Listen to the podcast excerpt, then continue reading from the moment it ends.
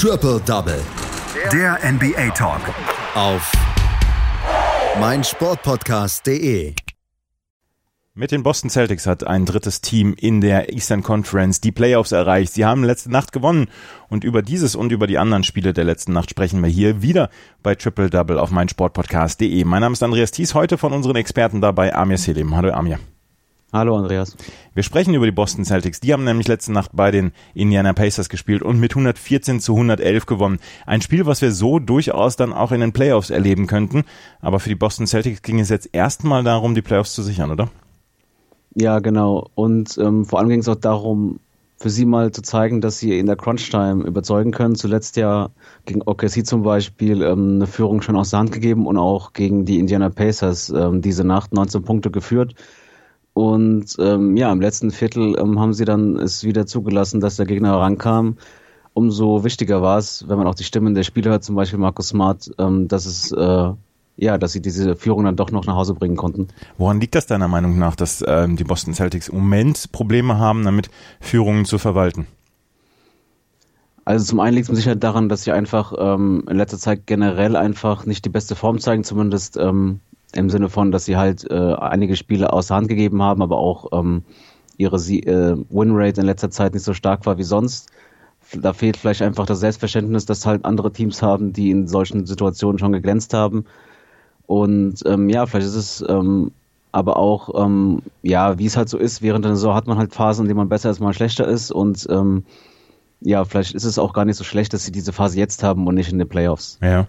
Wie ist das Spiel gelaufen? Du hast es gerade erwähnt, die äh, Boston Celtics hatten eine große Führung. Eigentlich sah es nach der ersten Halbzeit aus, als würden sie sich, ähm, als würden sie sich klar durchsetzen und vor allen Dingen dann auch noch, dass sie sich die, die, die Führung ausgebaut haben im dritten Viertel.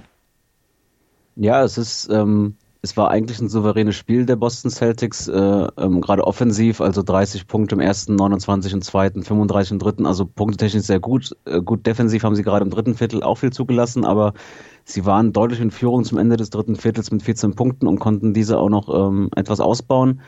Ja, und dann ein ja, fast schon unerklärlicher Einbruch, ähm, bei dem dann die Pacers äh, 27 Punkte zu 8 von den Celtics gemacht haben und in Führung gegangen sind. Also eigentlich, wie gesagt, bis zu diesem Zeitpunkt waren die Celtics klar in Führung und ähm, wenn sie das besser zu Ende spielen, ähm, eigentlich auch gar keinen Grund dazu, ähm, ja, dieses Spiel noch so spannend zu machen. Und wer hat das am, am Ende dann so gedreht, dass die Boston Celtics doch noch gewonnen haben? Du hast ja gerade gesagt, dass die Pacers dann zwischendurch sogar wieder geführt haben.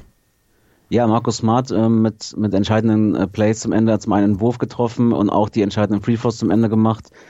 Ähm, ja, er hat, er hat mal wieder in entscheidenden äh, Zeitpunkten offensiv geglänzt, aber generell, ähm, also die Starter generell eigentlich mit einer ordentlichen Partie. Kemba Walker halt jetzt auch schon erneut zum wiederholten Mal ähm, Probleme gehabt. Bei ihm muss man halt sich die Frage stellen, in den Playoffs, er ist halt nicht der ähm, Playoffs erfahrenste Spieler, trotz seines, ähm, ja, seiner generellen, generellen Erfahrung in der NBA. Aber ähm, ich finde es gerade erfreulich zu sehen, dass halt Gordon Hayward mittlerweile wieder man Eindruck hat, dass er ähm, seine Form wieder gefunden hat, wenn man bedenkt, ähm, was, durch was er durch musste in den letzten Jahren mit den ganzen Verletzungen. Und äh, natürlich auch Jason Tatum, der ähm, ja in seinem dritten Jahr zeigt, dass er definitiv zu den Spielern gehört, die äh, die NBA noch einige Jahre ähm, ja zu den größeren Stars gehören wird. Und natürlich nicht vergessen, äh, auch Daniel Theiss ähm, sehr stark, sowohl von der Dreilinie immer wieder als auch ähm, ja am Brett gerne mal und dazu auch noch, ähm, ja, mittlerweile auch solider Lieferant in Sachen Punkten. Ja, 20 Punkte von Daniel Theiss. Äh, haben die Boston Celtics im Moment ihre Starting Five komplett gefunden? Jason Tatum, Gordon Hayward, Daniel Theiss, Marcus Smart und Kemba Walker waren die Starting Five hier für die Boston Celtics und sie haben ähm, zusammen 77, 93, 104 Punkte gemacht ähm, von diesen gesamten 114 am Ende. Das scheint so zu sein, dass die, die Starting Five auf jeden Fall gefunden ist. Ja, zumindest ähm, in der Kombination scheint es auf jeden Fall gut zu funktionieren. Äh, Jalen Brown fehlt ja, ähm, der ja, ähm, bevor, bevor er verletzt war, ähm, anstatt ähm, an der Rolle Smarts gespielt hat und Smart ja auch dann öfter mal ähm, ja, mit, der, mit der zweiten Unit gespielt hat. Aber äh, ja, gerade Smart, der hat halt einfach diese Intensität, die vielleicht ähm, den Boston Celtics auch gerne mal abgeht. Er ist defensiv auch sehr stark und sehr wichtig und ähm, ja, gerade in den Playoffs, wenn es dann wirklich ähm, ja um jeden einzelnen Zentimeter geht, ähm, könnte er dann den Unterschied machen. Aber ja, wie du schon gesagt hast, ähm, die Starting Five ähm, überzeugt momentan schon ganz gut. Wie gesagt, Kemba Walker, von ihm darf man gerne noch ein bisschen mehr erwarten, aber vielleicht ähm, ja, findet er sich wieder. ähm, ist halt die Frage, die Bank ist momentan nicht so stark, aber das ist in den Playoffs dann vielleicht dann auch gar nicht so entscheidend. Mhm. Auch die Starting Five der Indiana Pacers war gut, wenn man jetzt mal von Aaron Holiday ähm, absieht, der eher unauffällig war letzte Nacht, aber Victor Oladipo mit 27 Punkten, Domantas Sabonis mit 28, TJ Warren mit 22 und Miles Turner mit 16. Was können sich die Indiana Pacers am Ende vorwerfen bei diesem Spiel?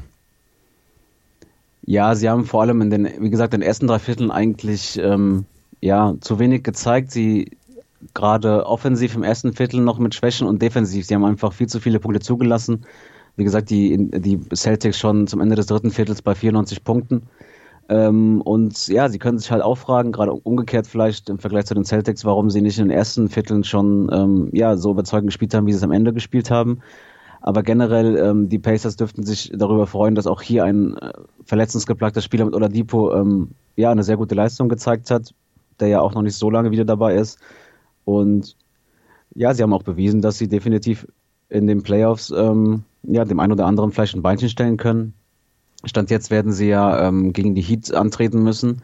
Und ähm, ja, sie sind, mit denen kann man auf jeden Fall rechnen. Sie sind ein gut gecoachtes Team und ja, auf jeden Fall ein interessantes Team zum Beobachten. Auf jeden Fall wir, wer, würden diese Duelle 3 gegen 6 und 4 gegen 5, wenn sie im Moment so laufen würden, Boston gegen Philadelphia und Miami Heat gegen die Indiana Pacers auf jeden Fall sehr interessant sein, oder?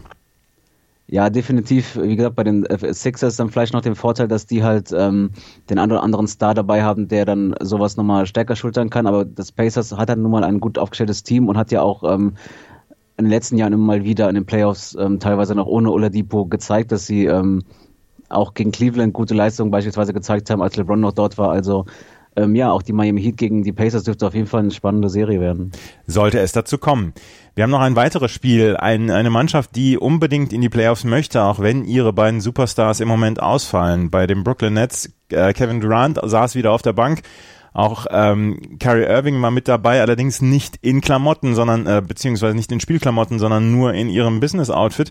Trotzdem gewannen die Brooklyn Nets bei den Los Angeles Lakers mit 104 zu 102 und haben hier einen ganz, ganz wichtigen Sieg im Kampf um die Playoffs dann erreicht, auch wenn wir davon ausgehen, dass die im Osten nicht mehr viel passiert, weil die Washington Wizards schon sehr weit weg sind. Trotzdem kann man sagen, dieser Sieg dürfte den Brooklyn Nets dann ein bisschen Selbstvertrauen gegeben haben. Ja, definitiv. Wie du schon gesagt hast, ähm, es fehlen ja Durant ja schon die ganze Saison und äh, Kyrie Irving wird jetzt den Rest der Saison noch fehlen. Dementsprechend umso bedeutender für die anderen Spieler zu zeigen, was sie können. Und mit Dinwiddie und LeVert haben sie ja zwei Spieler, die auch schon vor den beiden Stars da waren und auch damals schon gezeigt haben, dass sie auf jeden Fall ähm, ja die Nets anführen können. Und ähm, ja, vielleicht hatten sie auch dann etwas Glück, dass sie die Lakers äh, antreffen, nachdem diese mit den äh, Bucks und mit den Clippers zwei große Partien hatten und vielleicht dann einfach die paar Prozente weniger fokussiert waren, als sie es sonst waren. Ja. Wie ist das Spiel gelaufen zwischen den Lakers und den äh, Brooklyn Nets? Die Lakers hatten ja die letzten zwei Spiele, die sie wirklich stark gespielt haben, wo sie dann auch wirkliche Gegner auf Augenhöhe besiegt haben. Du hast es gerade gesagt, vielleicht nicht ganz so den Fokus gelegt, aber wann konnten die Brooklyn Nets hier dieses Spiel so ausgeglichen gestalten? Also generell war das Spiel jetzt nie so, dass die Lakers ähm, sehr weit in Führung waren. Also sie waren, beziehungsweise sie waren es schon, aber die Lakers, äh, die Nets kamen immer wieder ran. Und ähm, aber im dritten Viertel dann das Entscheidende, als die Nets dann einen kleinen einen Run hatten, 18 Punkte, 18 zu 11 Punkte gemacht und ähm, dann sieben Punkte in Führung waren zum Ende des Viertels. Daher definitiv das entscheidende Viertel mit 31 Punkten ähm, für die Nets. Aber letztlich war das Spiel ja dann trotzdem auch im vierten Viertel sehr ausgeglichen und ja, mit dem besseren Ende dann für die Nets. Mhm. Die Brooklyn Nets, habe ich gesagt, sie müssen auf Kyrie Irving und auf ähm, Kevin Durant im Moment verzichten. Bei Kevin Durant wird es wohl die komplette Saison sein. Ähm, wer kann die Brooklyn Nets dann in den Playoffs anführen? Weil im Moment gehen wir davon aus, dass die Brooklyn Nets die Playoffs erreichen werden. Ja, wie schon gesagt, Spencer Dinwiddie gestern mit 23 Punkten und auch Caris LeVert mit 22 Punkten. Beide Spieler, die ja auch, wie gesagt, schon in der Zeit ähm, unter dem ähm, jetzt äh, ehemaligen Coach Atkinson gezeigt haben, dass sie, dass sie ja sowohl von der Dreilinie überzeugen können als auch vom Feld und generell einfach ein sehr, ähm, sehr gutes, ähm, ja, breites Spiel haben. Und ähm, ja, es wird spannend zu sehen sein, wie sie spielen werden. Sie haben, wie gesagt, Atkinson ja eigentlich ähm, unter ihm waren sie ja durchaus in der Lage, sehr schnell zu spielen und ähm, auch ohne, ohne Irving dürfte das ja nicht unbedingt zurückgehen. Ähm, ja, also wie schon gesagt, ich würde sagen, die beiden Spieler sind äh, ziemlich gut und sie haben ja auch Erfahrung mit äh, die Andrew Jordan oder Wilson Chandler. Bei denen muss man sich halt fragen, gut, wie, wie wichtig sind sie jetzt noch? Chandler in letzter Zeit ähm, ja auch nicht mehr so stark, wie man es zu seinen besten Zeiten kennt. Und die Andrew Jordan hat halt nun mal gewisse Limitierungen, die man von ihm kennt.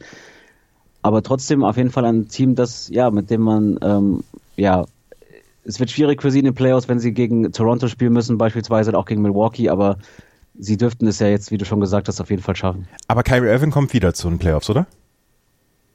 Ähm, also meine letzten Informationen waren, dass er es nicht schafft, in dieser Saison mehr zu spielen. Ah. Ich weiß nicht, ob du andere Informationen nein, hast. Nein, nein, ich habe keine anderen Informationen. Okay. Ähm, ja, also ich hatte den Eindruck, dass er, dass die Saison für ihn schon gelaufen ist. Dementsprechend, ähm, ja, wird es da auch keine großen Veränderungen im Team geben. Ähm, aber auch wenn er zurückkommen sollte, ich glaube so oder so, die Nets ähm, werden definitiv ähm, den nächste Saison im Fokus haben, wenn Durant wieder dabei ist und gerade und dann werden sie schauen, dass sie ein Team haben, das dann ähm, ja bestenfalls äh, in Eastern Conference Finals oder sogar in die ähm, NBA Finals ähm, ziehen kann. Na, ich habe jetzt nochmal nachgeguckt. Also Kyrie Irvings äh, Saison ist auf jeden Fall äh, vorbei und äh, sie müssen dann halt auch auf Kyrie Irving und auf Kevin Durant in den Playoffs verzichten. Das war das Spiel der Brooklyn Nets bei den Los Angeles Lakers, was die Brooklyn Nets dann aber am Ende gewonnen haben. Die restlichen sieben Spiele im Schnelldurchlauf. Die Washington Wizards gewinnen gegen die New York Knicks mit 122 zu 115. Bradley Beal mit 40 Punkten. Er hat gesagt, er will dieses Team unbedingt in die Playoffs führen. Mal schauen, wohin das führen wird. Die Chicago Bulls gewinnen gegen die Cleveland Cavaliers mit 108 zu 103. Kobe White mal wieder für die Chicago Bulls mit 20 Punkten erfolgreich. Colin Sexton auf Seiten der Cleveland Cavaliers mit 26 Punkten erfolgreich. Houston gewinnt zu Hause gegen Minnesota mit 117 zu 111, holt seinen 40. Sieg unter anderem dank der 37 Punkte von James Harden. Die Memphis Grizzlies verlieren zu Hause gegen die Orlando Magic mit 115 zu 120. Bittere Niederlage für die Memphis Grizzlies, die ja auch noch um den Einzug in die Playoffs kämpfen. Jonas Valanciunas zwar mit 27 Punkten und 16 Rebounds mit einem richtig starken Spiel, aber auch er konnte die Niederlage nicht verhindern. Die San Antonio Spurs, ähnlich wie Memphis, um, im Kampf um die Playoffs mit 119 zu 109 erfolgreich gegen die Dallas Mavericks. Lamarcus Aldridge mit 24 Punkten, DeMar DeRozan mit 12 Assists. Dann nutzten auch die 38 Punkte von Luka Doncic nicht. Die Phoenix Suns verlieren bei den Portland Trailblazers mit 105 zu 121. Damian Lillard mit 25 Punkten und 14 Rebounds von Hassan Whiteside waren entscheidend, dass Portland dieses Spiel gewinnen konnte. Und die Golden State Warriors verlieren zu Hause gegen die LA Clippers mit 107 zu 131. Dragan Bender zwar mit 23 Punkten für die Golden State Warriors erfolgreich, aber Kawhi Leonard, Ivica Subac, die führten ihr Team dann auf die Siegerstraße. Das waren die neun Spiele der letzten Nacht in der NBA. Das war Amir Selim mit seiner Expertise zu den wichtigsten Spielen und den wichtigsten Nachrichten der Nacht. Danke, Amir. Danke auch, Andreas. Triple Double. Der NBA Talk. Auf meinsportpodcast.de.